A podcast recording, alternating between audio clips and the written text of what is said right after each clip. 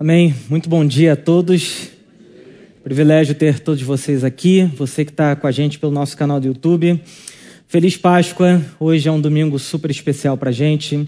Eu quero te convidar à leitura do texto de Êxodo, capítulo 12, e os versículos de 12 a 14. Livro de Êxodo, capítulo 12, versículos de 12 a 14. Esse é um texto que fala da Páscoa do povo hebreu. Vamos ler juntos. Diz assim: Naquela mesma noite, passarei pelo Egito e matarei todos os primogênitos, tanto dos homens como dos animais, e executarei juízo sobre todos os deuses do Egito. Eu sou o Senhor. O sangue será um sinal para indicar as casas em que vocês estiverem. Quando eu vir o sangue, passarei adiante. No hebraico, pensar. Passarei, saltarei.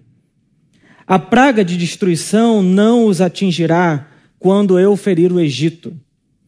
Este dia será um memorial que vocês e todos os seus descendentes celebrarão como festa ao Senhor. Celebrem-no como decreto perpétuo. Amém. Amém. Que Deus abençoe a sua palavra, que fale conosco e que abra o nosso coração aqui nesta manhã. Amém. Bom, a Páscoa é de longe, como o Fabrini já disse, a festa mais importante, tanto para judeus como para cristãos. No Antigo Testamento, nós temos três festas centrais. A primeira, e é aqui começa o calendário judaico, é a Páscoa ou Pessa. A segunda é a festa da colheita ou festa das semanas, que nós conhecemos como Pentecostes, né? que é a festa que acontece 50 dias, 49 dias depois da Páscoa. E mais para o segundo semestre, nós temos a terceira festa, que é a festa dos tabernáculos ou das cabanas, como o povo de Israel relembra quando no deserto eles viveram em cabanas e em tendas.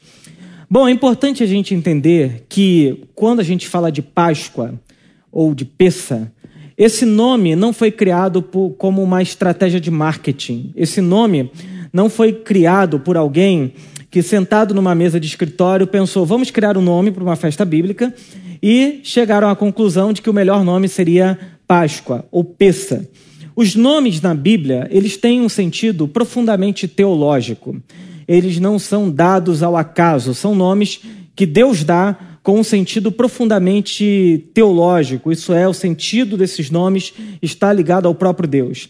Então, quando a gente encontra esse termo Páscoa ou Pessa, no hebraico, ele significa salto, pulo, travessia, e esse nome está ligado, obviamente, ao evento que nós acabamos de ler, a libertação do povo hebreu que estava escravizado no Egito em direção à terra prometida. Nós poderíamos dizer que eles deram um salto da escravidão para a liberdade, ou nós poderíamos dizer que eles fizeram uma travessia do Egito para a terra prometida.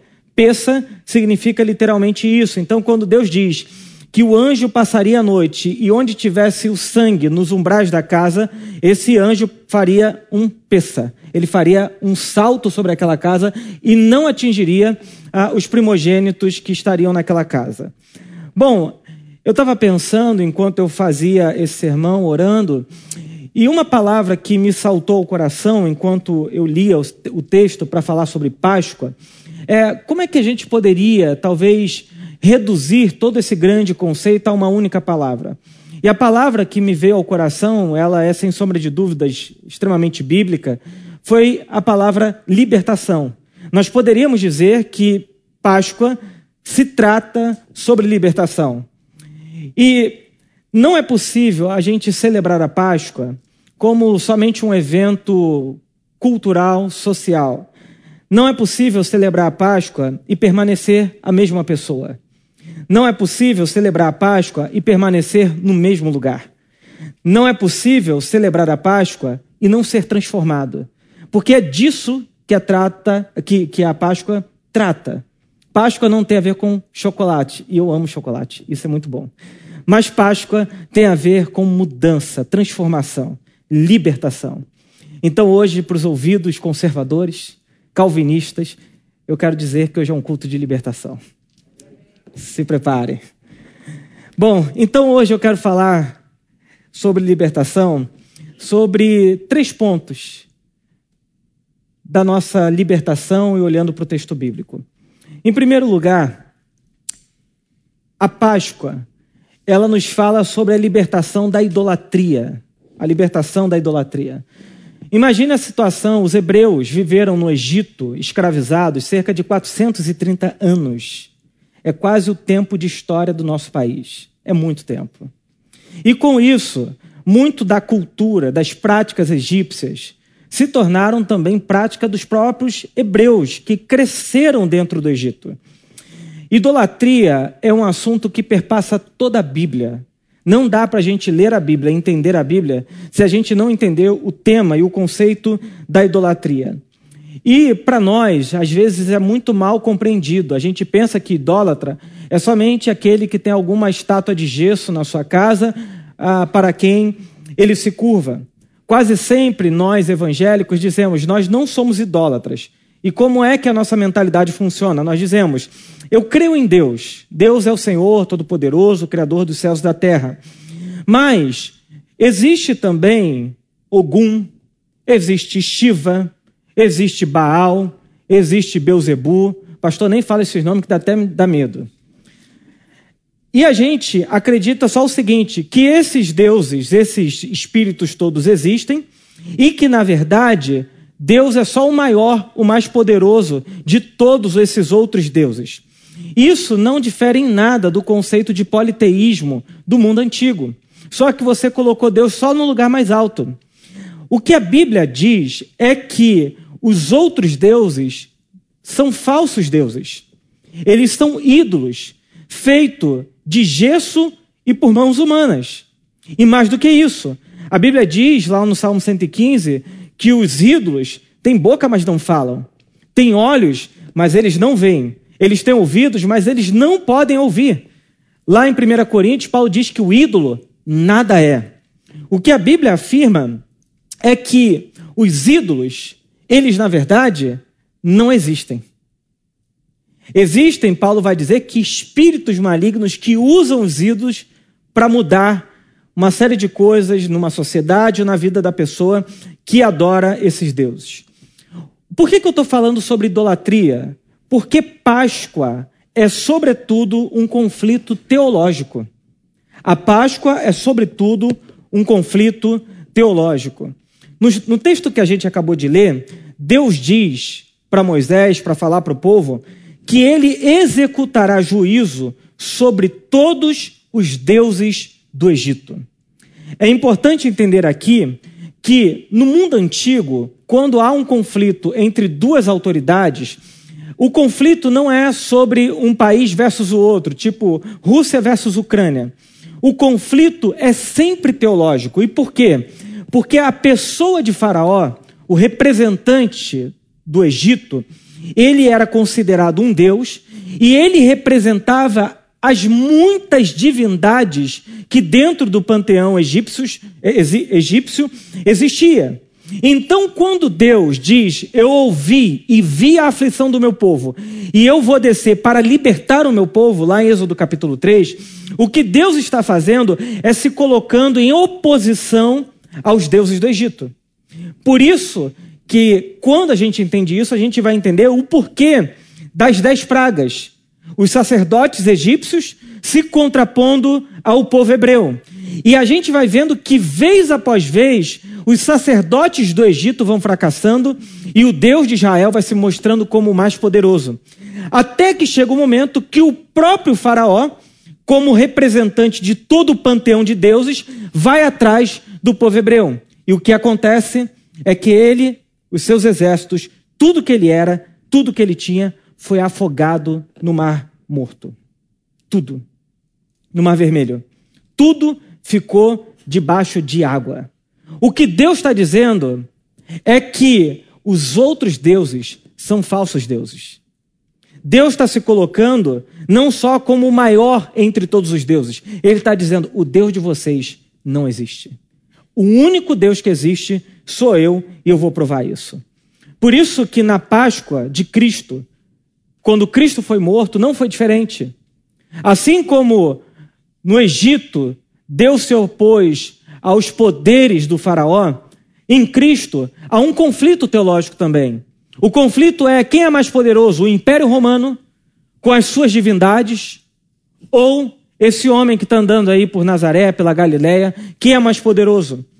E quando Deus ressuscita Cristo dentre os mortos, Deus está dizendo para toda a humanidade a seguinte coisa: o único poder que vocês tinham contra mim, que era matar Jesus, falhou, porque ele foi ressuscitado dentre os mortos. A morte não tem poder sobre ele. Então a ressurreição de Jesus, assim como a vitória dos hebreus sobre os egípcios, representa uma única coisa para a gente: Deus é o único Senhor e que nada, absolutamente nada, pode contê-lo. Bom, hoje, ouvindo esse sermão, a gente pode acreditar que nós não temos mais ídolos, que a gente não tem mais idolatria no nosso tempo. Só que os ídolos do mundo antigo, eles tinham nomes míticos, tipo Thor, Afrodite, Zeus. Mas hoje a gente pode dizer, a gente não acredita em mais nada disso. No entanto, assim como no passado, os ídolos da modernidade, os ídolos de um mundo secularizado, influenciado pelo iluminismo, eles continuam a existir no nosso coração. Essa é uma das facetas pouco percebida por nós, porque a gente não se ajoelha diante de uma estátua mais. No entanto, há muitos ídolos presentes na nossa cultura, exigindo sacrifícios e favores para que a divindade suspenda a sua ira sobre o seu coração. E uma das facetas que eu quero falar sobre a, o que a idolatria produz é pessoas violentas, ou são pessoas violentas. E por que, que a idolatria produz violência? Há, há um teólogo e é, filósofo, historiador chamado René Girard, é, um teólogo francês, e ele mostra como que os nossos sistemas de idolatria moderna ah, estão muito parecidos com as religiões do mundo antigo. Isso é, assim como os antigos lidavam e, e tinham um bode expiatório para matar, e naquele bode expiatório eu colocava a minha culpa, o meu pecado, o meu medo, e matando aquele bode, eu tenho a sensação de que o meu pecado foi expiado. Na nossa cultura moderna, a gente continua usando sistemas de violência para expiar a culpa do nosso coração. Então a gente tem bodes expiatórios que não são mais animais, mas podem ser pessoas ou outras coisas ou a nós mesmos. Bom, eu vou pedir para projetar a frase do René Girard. Ele diz assim: Cristo redime os vitimizadores ou vitimizadores, isso mesmo, ao suportar o seu sofrimento, implorando a Deus para perdoá-los, porque eles não sabem o que fazem. Ele se recusa a pedir a Deus para vingar sua vitimação com uma violência recíproca. Prefere mostrar a outra face. A vitória da cruz é a vitória do amor contra o ciclo de violência do bode expiatório. Ela invalida a ideia de que o ódio é um dever sagrado. Os evangelhos tornaram essa revelação completa porque dão à denúncia bíblica da idolatria uma demonstração concreta de como os falsos deuses e seus sistemas culturais violentos são gerados. Na morte de Cristo, ele está dizendo: Deus disse, basta toda violência. Vocês mataram aquele que não merecia e não havia justificativa para vocês matarem. E isso demonstra o quanto vocês são violentos. No dia em que nós penduramos Cristo na cruz do Calvário, isso revela o coração humano, a violência humana. Bom, se você nutre desejo de vingança contra alguém que te fez mal, há um ciclo de violência no seu coração que precisa ser quebrado pelo poder do Evangelho. Por exemplo, se a política te faz odiar, há um ciclo de violência no seu coração que precisa ser quebrado pelo Evangelho. Em 2014, eu passei por uma experiência muito interessante. Eu, tava, eu estava com num churrasco com alguns amigos e a mãe de um amigo meu disse assim: Vou falar de política, tá? Senta na cadeira aí, bota o cinto. Disse assim: Se eu tivesse uma arma, eu dava um tiro na cara do Lula. Violência. Um pouco depois, nas campanhas eleitorais, Jair Bolsonaro vai para a rua e toma uma facada e muitos dizendo ele tem que morrer. Dos dois lados. A violência é um modus operandi como a gente tenta espiar a culpa ou a gente tenta tirar o mal do mundo. E Jesus disse: o mal está no nosso coração. Nós somos violentos. Se você acredita que precisa se sacrificar cada vez mais em maior intensidade para agradar a Deus, há um ciclo de violência contra você. A espada ou o punhal que a gente matava o bode expiatório agora se coloca contra nós. E aí são pessoas neurotizadas com a ideia de que quanto mais sacrifício fizerem, mais agradando a Deus elas estarão. Porque elas não acreditam que o sacrifício de Cristo na cruz do Calvário por elas é suficiente. E é o único meio pelo qual nós somos aceitos diante de Deus. Se você acredita ser necessário qualquer sacrifício, qualquer, para manter o seu casamento com medo de perder o seu marido a sua esposa, há um ciclo de violência no seu coração. Isso a Bíblia chama de idolatria. Como eu disse, a Páscoa é um conflito teológico em que Deus expôs que os deuses desse mundo são falsos e que toda tentativa de buscar um bode expiatório para amenizar nossa culpa, nossa violência, vai ser ineficiente. Na morte de Cristo, Deus anuncia que podemos ter paz com Deus, mas que a gente pode ter paz com a gente mesmo e que a gente pode ter paz com quem a gente convive porque nenhum sacrifício é mais necessário.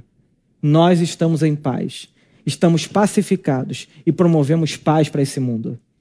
Esse é o primeiro anúncio, essa primeira libertação que a Páscoa traz. Nenhum discípulo de Jesus, dos doze, promoveram guerra em nome da paz. Nenhum. Todos eles, por terem sido pacificados diante de Deus, promoveram paz para eles mesmos, para as suas relações para a sociedade e para qualquer lugar que eles colocassem as mãos. Bom, além da libertação da idolatria, da qual nós precisamos, a segunda libertação é a libertação da escravidão. Da escravidão. E talvez seja óbvio para nós por que, que é a libertação da escravidão, porque nós sabemos e conhecemos o relato do povo hebreu saindo do Egito. A grande questão, fazendo uma pergunta retórica aqui, é: o que é mais fácil para você? Ou o que, que você pensa ser mais fácil? Suportar a liberdade ou suportar a escravidão? O que, que você pensa ser mais fácil? Suportar a liberdade ou suportar a escravidão? Talvez, em público assim, se a gente falar aqui abertamente, todo mundo vai dizer: eu prefiro suportar a liberdade do que a escravidão. Do ponto de vista do discurso, do ponto de vista da coerção social, a gente vai dizer isso. A verdade é que suportar a liberdade é infinitamente mais difícil do que suportar a escravidão. É muito mais difícil. Bom, do ponto de vista da história da humanidade, ser livre sempre foi privilégio de poucas pessoas. A liberdade não era para todo mundo. E isso durante séculos e séculos e séculos de história da humanidade. Bom, ah, deixa eu tentar explicar isso um pouco melhor. A natureza humana, ela tende a buscar o prazer e evitar o sofrimento. É isso que todo ser humano quer, é isso que todo ser humano deseja. Buscar o prazer e evitar o sofrimento. Ou eu poderia dizer que nós tendemos a regredir ao útero, ao nosso lugar de supremo conforto, de suprema aceitação, de supremo amor e de suprema proteção. Isso é, o desejo de regredir a esse lugar de conforto, de prazer absoluto, onde eu não preciso fazer absolutamente nada e eu tenho tudo: proteção, segurança, alimentação, tudo que eu preciso, pode ser chamado de uma pulsão de morte. Isso é, para muitas pessoas, voltar a esse lugar é voltar ao aconchego da família, da casa, um lugar bom, tranquilo e favorável para viver. No entanto, quando nós nascemos, a gente é o tempo todo desafiado a progredir, a tomar decisões e a escolher o tipo de vida que nós teremos. A criança vai ter que aprender uma série de coisas para viver na sociedade, a falar, a comer, a andar, a não fazer necessidades básicas no meio da rua, a conviver com outras pessoas, aprender os pactos sociais de educação e por aí vai. E quando a gente diz eu quero regredir, isso é, eu quero voltar à vida do útero, você na verdade não está progredindo e não está vivendo no lugar seguro. Você está tendendo a voltar para o lugar onde você não era muita coisa. Freud diz que é a aspiração mais universal de tudo que é vivo a voltar para trás, até o repouso do mundo inorgânico. Já tentou ir fazer academia? Você diz assim: Eu quero voltar, porque aqui é muito difícil para mim. Já tentou fazer uma nova faculdade? Você parece um ignorante, você fala: Não estou entendendo nada. Demora três anos para você entender o que eles estão dizendo. A nossa tendência é sempre retornar para o lugar de conforto e de segurança. Ou, por exemplo, quando você está construindo uma coisa nova e você começa a se auto-sabotar dizendo: Eu preciso voltar, eu estou indo longe demais, eu não vou dar conta disso, eu não vou conseguir construir isso. Isso é uma pulsão que nos leva para a morte. Porque, em última instância, o que é a morte? É não fazer nada, é não ter produtividade nenhuma. O Eclesiastes diz que no mundo dos mortos não há trabalho e nem labor, não tem nada lá. Então, quando a gente regride, a gente, na verdade, está perdendo a nossa vida. Bom, deixa eu mostrar como que isso aparece no texto bíblico. Lá em Êxodo 6, versículos de 6 a 8, aparece um relato muito interessante. Diz assim: Deus falando: Por isso diga aos israelitas: eu sou o Senhor. Eu os livrarei do trabalho imposto pelos egípcios, e os libertarei da escravidão, e os resgatarei com braço forte e com poderosos atos de juízo. Eu os farei meu povo, e serei o Deus de vocês. Então vocês saberão que eu sou o Senhor, o seu Deus, que os livra do trabalho imposto pelos egípcios eu os farei entrar na terra que com mão levantada jurei dar, que daria a Abraão, a Isaque e a Jacó. Eu a darei a vocês como propriedade. Eu sou o Senhor. O povo ouve isso e diz: Magnífico, Moisés, vamos lá. Era isso que eu queria. Meu Deus, que Deus poderoso, que mensagem é essa? Gente, às vezes a gente ouve um, um folheto que diz alguma mensagem para a gente e já começa a chorar: Meu Deus está falando comigo folheto que achou no chão dizendo: Deus te ama. Imagina o próprio Deus dizendo: Eu sou o Senhor, o seu Deus poderoso, que te tirei do Egito e vou levar vocês para uma terra que eu prometi a Abraão, uma terra que manda leite e mel, um monte de coisa. O povo ouve isso, veja comigo o versículo 9. Moisés, Moisés declarou isso aos israelitas, mas eles não lhes deram ouvido, por causa da angústia e da cruel escravidão que sofriam. Deus falando, eu vou fazer algo extraordinário, e o povo não quis ouvir, por causa do sofrimento. Como eu disse, a liberdade sempre custa mais do que a escravidão. Sempre. Quebrar o ciclo da escravidão é um grande desafio quando gerações e gerações já nasceram escravizadas. Elas não conhecem liberdade. As marcas que permanecem no inconsciente coletivo, os medos, a angústia, a autoestima detonada desse povo, o ciclo de violência em que viveram, as relações sociais, a visão de mundo, tudo fica esmagado pelo sistema da escravidão. Absolutamente tudo. E eu sei bem da responsabilidade de falar sobre escravidão, porque a gente vive num país que de 500 anos de história de Brasil, 388 anos se mantiveram com base na escravidão. Isso é, a gente viveu mais tempo mantendo escravos do que sendo um povo livre, e ainda temos muito a avançar. O que esse texto nos ensina é que quem celebra a Páscoa não admite nenhum tipo de escravidão. Nenhum tipo de escravidão.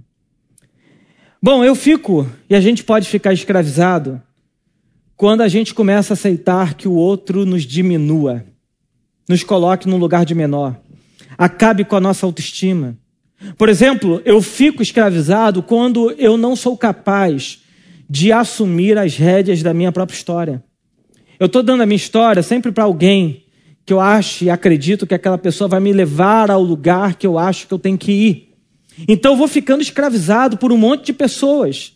Por exemplo, eu fico escravizado quando o medo vira o condutor da minha vida, do meu chamado, do meu propósito em Deus, da minha vida profissional. O medo, ele vai se tornando o ambiente onde eu vou vivendo, e esse medo vai fazendo a gente regredir, regredir, regredir, e a gente constrói e destrói. Já viu pessoas que é, começam uma coisa e nunca terminam? Pessoas que estão sempre começando e nunca terminando? Essas pessoas estão nesse ciclo da iniciativa para a vida e dessa pulsão de morte que joga para trás. É como viver na beira da praia, você entra e de repente vê uma onda gigante e você volta para a areia. Você diz, agora eu vou, só que você não tem coragem de passar pelas ondas e você está o tempo todo voltando, voltando e voltando e tem uma hora que você diz, cansei, chega, eu não aguento mais. Nesse momento, quando você diz eu não aguento mais, você cai na inércia, na depressão ou numa vida completamente sem sentido. Mas, como eu disse, a Páscoa ela nos ensina que Deus não aceita nenhum tipo de escravidão. Então toda escravidão deve ser por nós rejeitada. Seja escravidão em âmbito social, seja escravidão no âmbito pessoal, seja escravidão no âmbito, psicológico, nenhuma escravidão pode ser tolerada.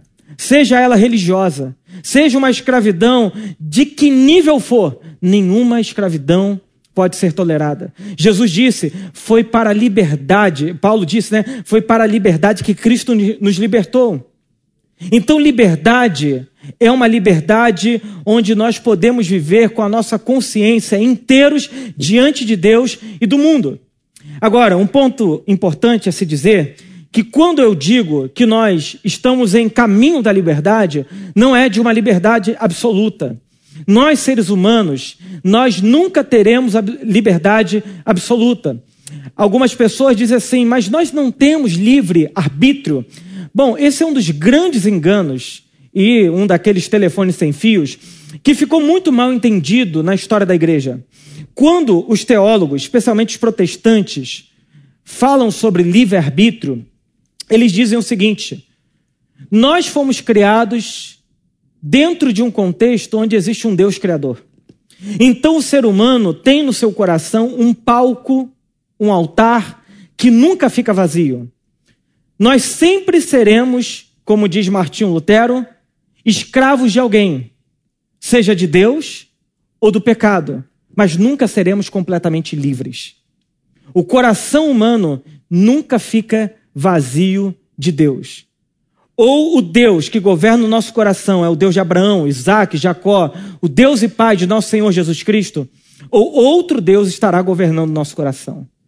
Se você está aqui hoje e você diz, mas eu vivo uma vida muito livre e ainda não confia em Deus, ainda não crê em Deus, ainda não coloca o seu coração diante de Deus, saiba de uma coisa: você ainda não é livre. Você precisa, como Jesus disse, se o Filho vos libertar, verdadeiramente vocês serão livres. A nossa liberdade é uma liberdade cativa a um Deus bom, amoroso e que sabe cuidar muito bem de nós. Mas liberdade completa nós nunca teremos. Sempre seremos servos de alguém. Bom, além da idolatria e da escravidão, o terceiro e último ponto que eu quero trazer aqui é a libertação do passado. Eles foram libertos da idolatria para o Deus verdadeiro. Foram libertos da escravidão para a liberdade em Deus. No entanto, esse povo que havia saído do Egito, presenciado feitos incríveis de Deus, Deus abrindo o mar vermelho, Deus protegendo o povo, protegendo os primogênitos, fazendo milagres extraordinários. Eles não eram mais escravizados. Eles não estavam mais sob domínio do Egito. E a gente pode dizer, enfim, eles estavam livres. E aí chega no deserto, atravessa o Mar Vermelho ao pé enxuto, Deus faz milagres extraordinários. E lá em Êxodo capítulo 16, versículo de 1 a 3, o texto diz assim: Toda a comunidade de Israel partiu de Elim e chegou ao deserto de Sim, que fica entre Elim e o Sinai. Foi no 15 dia do segundo mês, depois que saíram do Egito. No deserto, toda a comunidade de Israel reclamou a Moisés e Arão. Disseram-lhes os israelitas: Olha isso. Quem dera a mão do Senhor nos tivesse matado no Egito. Lá nos sentávamos ao redor das panelas de carne e comíamos pão à vontade. Mas vocês nos trouxeram a esse deserto para fazer morrer de fome toda essa multidão. Eles não estavam mais sob o domínio, o regime do Egito. Eles não estavam mais sob o domínio dos deuses egípcios. Mas na consciência deles, na mente deles, a escravidão permanecia. Isso a gente chama de trauma. Isso a gente chama de trauma. O que é um trauma? A grosso modo, eu vou dizer, fazendo uma analogia, dizendo que o trauma é como um imã muito poderoso que sempre nos atrai para ele. O trauma é como se fosse um imã que ficasse nos puxando. É como se fosse um abismo que a gente ficasse tentado o tempo todo olhando para ele, de ir para lá e de voltar para lá, porque o trauma ele gera um ciclo vicioso.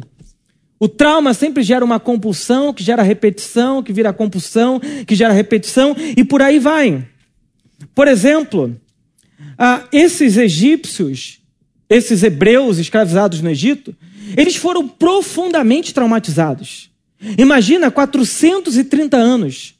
Seus filhos, seus netos, seus bisnetos, nascendo, crescendo e morrendo sob o regime de escravidão. Não há consciência saudável que suporte uma coisa dessas. Eles estavam dentro deles profundamente escravizados. Por exemplo, alguém que é abusado sexualmente na infância pode ficar viciado em sexo ou perder completamente a sua libido. Por exemplo, no meu instituto de psicanálise tem uma terapeuta há muitos anos, há mais de 20 anos, que trabalha na Inglaterra e ela tem muitos pacientes que são ah, pessoas que se prostituem, homens e mulheres. E o que ela diz é que essas pessoas, nessa vida da prostituição, usam drogas pesadas, são borderlines, então estão sempre no limite, sempre no extremo, são pessoas completamente ah, viciadas. E um dos grandes traços da vida de todas essas pessoas é que todas elas foram abusadas por um pai, por um tio ou por alguém próximo. E isso colocou a vida delas de mal a pior. Por exemplo, os sobreviventes das duas grandes guerras, ou sobreviventes da guerra ah, do Vietnã, depois que eles saem da guerra, passam um tempo, se matam. Estão vivendo bem, não tem mais guerra nenhuma, mas passam um tempo e se matam. Os psicólogos chamam isso de transtorno de estresse pós-traumático. E quando eu estava estudando para esse sermão, eu vi um dado que eu fiquei chocado, que, segundo dados da Coalizão Nacional dos Veteranos Sem Teto dos Estados Unidos, um em cada seis dos 3 milhões de mendigos, mendigos americanos são veteranos de guerra. Eles saíram da guerra, mas o caos não saiu deles. Essas crianças são adultas que não são mais abusadas, mas na vida adulta elas voltam para esse ciclo. Os traumas, eles desestruturam a nossa personalidade. Eles têm a capacidade de destruir a nossa identidade. Traumas.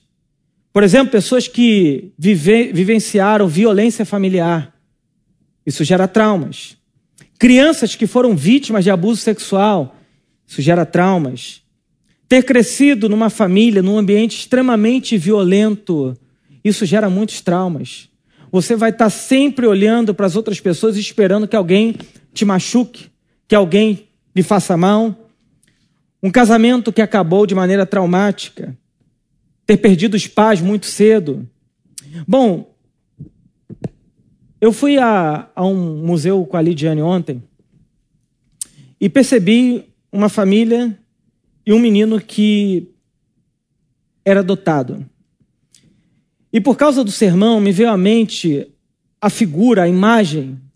Imagina uma criança que cresceu no orfanato, sem a referência de pai mãe de ninguém, tendo sofrido todo tipo de abuso possível, imaginável e inimaginável. Aos 14 anos de idade, ela é adotada por uma família extremamente amorosa, que quer o bem dela. Ela vai para essa família, mas os traumas que ela carrega estão tá dentro dela ainda. E todo bem que ela recebe, ela fica meio ressabiada. Eu lembro de uma amiga, uma psicóloga também, ela disse que adotou quatro filhos, uma família de crianças. E ela disse assim, Herbert, às vezes eu estava brigando com os meus filhos, e sabe o que, que eles faziam? Arrumava a mala para ir embora. Porque todas as famílias que eles passaram, toda vez que eles faziam alguma coisa errada, essas crianças tinham que arrumar a mala e ir embora. E ela teve que ensinar para essas crianças que o que ela estava fazendo não era para arrumar a mala e para ir embora. Ela dava uma repreensão e depois ela dizia: senta do meu lado para a gente ver Netflix e comer pipoca. Reeducando essas pessoas a aprender a viver com o bem.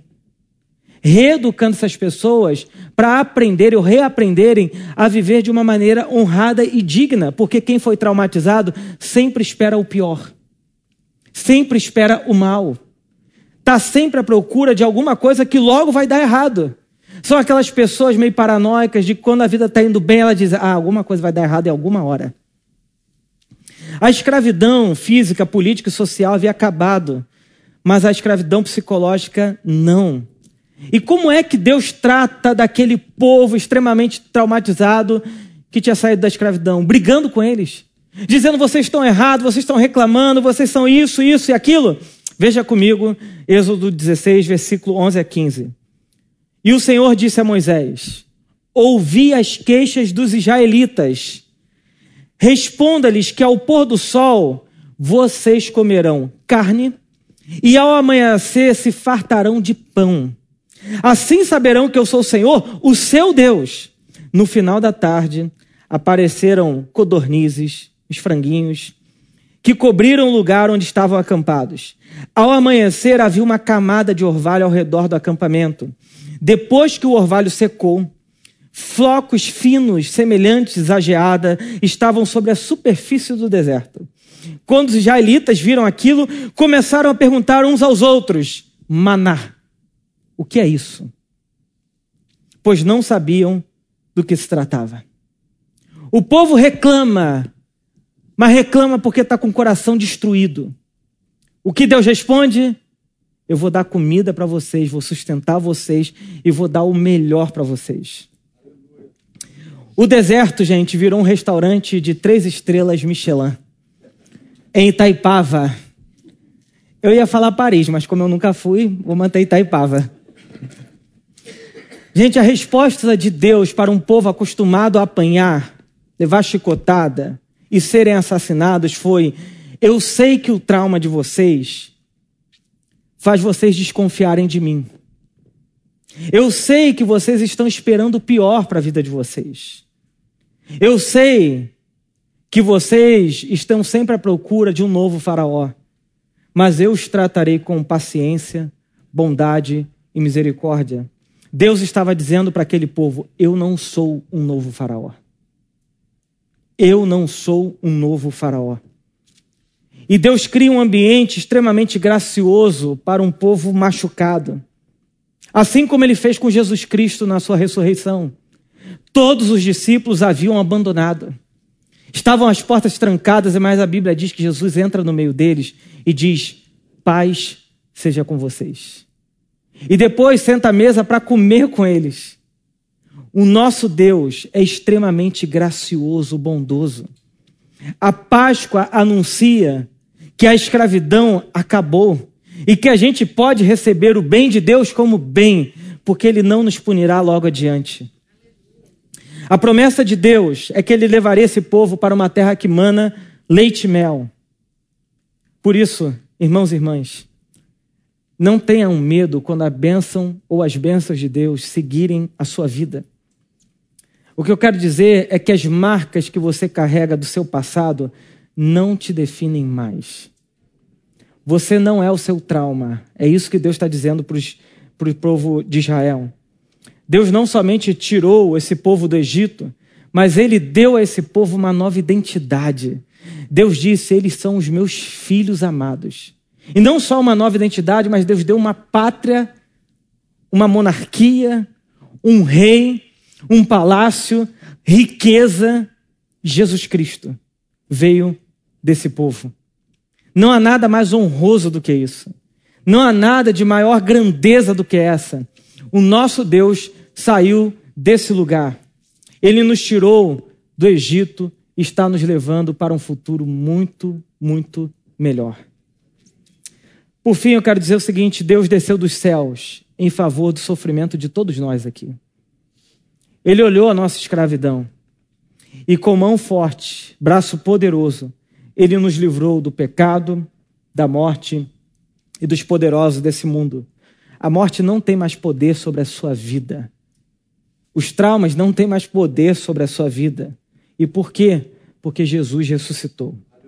Nós fomos livres e essa é a mensagem da Páscoa. Aleluia. Feliz Páscoa. Amém. Vamos orar.